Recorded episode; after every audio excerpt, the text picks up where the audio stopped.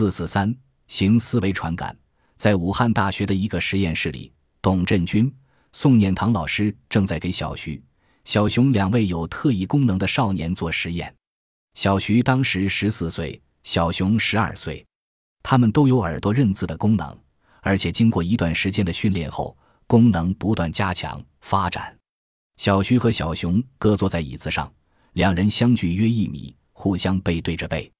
董老师从一叠扑克牌中抽出一张给小徐看，然后取走扑克牌放回原处，请小徐将看到的这张牌上的花色、数字在心中默想。至经过约四十秒钟，小熊就举手说他已知道了，于是请他俩各自写下来。小徐看到的牌是红桃六，而小熊写下的也是红桃六，这是单向思维传感，即一方单纯发射信息。另方单纯接收信息，接着又进行了另外一种形式的思维传感实验——双向传感。董老师和宋老师分别将两张扑克牌反扣在小徐、小熊面前的桌子上，要他们首先将它辨认出来，然后再将对方辨认出来后的信息接收过来。这次他俩相距四米，只过了三十秒钟，小徐和小熊就都表示已认出自己面前的牌了。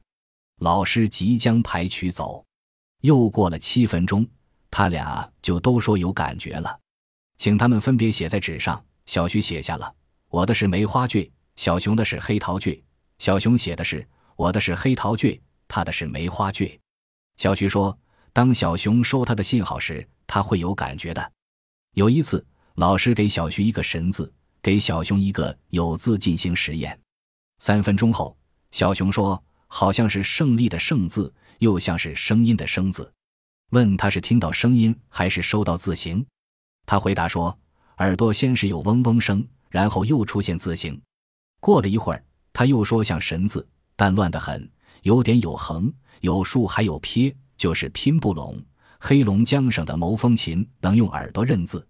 有趣的是，只要他认出什么字，他那七岁的儿子也能认出。”而当母亲想一朵红色的花时，孩子就知道妈妈在想什么；当妈妈想一个会字时，儿子也就知道是个会字。贵州省惠水县的一位科技干部董文宝，他的肢体只要与四岁的儿子小长江身体接触，无论是父亲的手触摸儿子的头、手、肩，还是小腿、大腿，甚至在离开头部一巴掌距离处，只要父亲的手按一按。小长江便能把父亲脑中所想的数码写出来。如果不是父亲，而是由别人代替，则小长江写的书就全错了。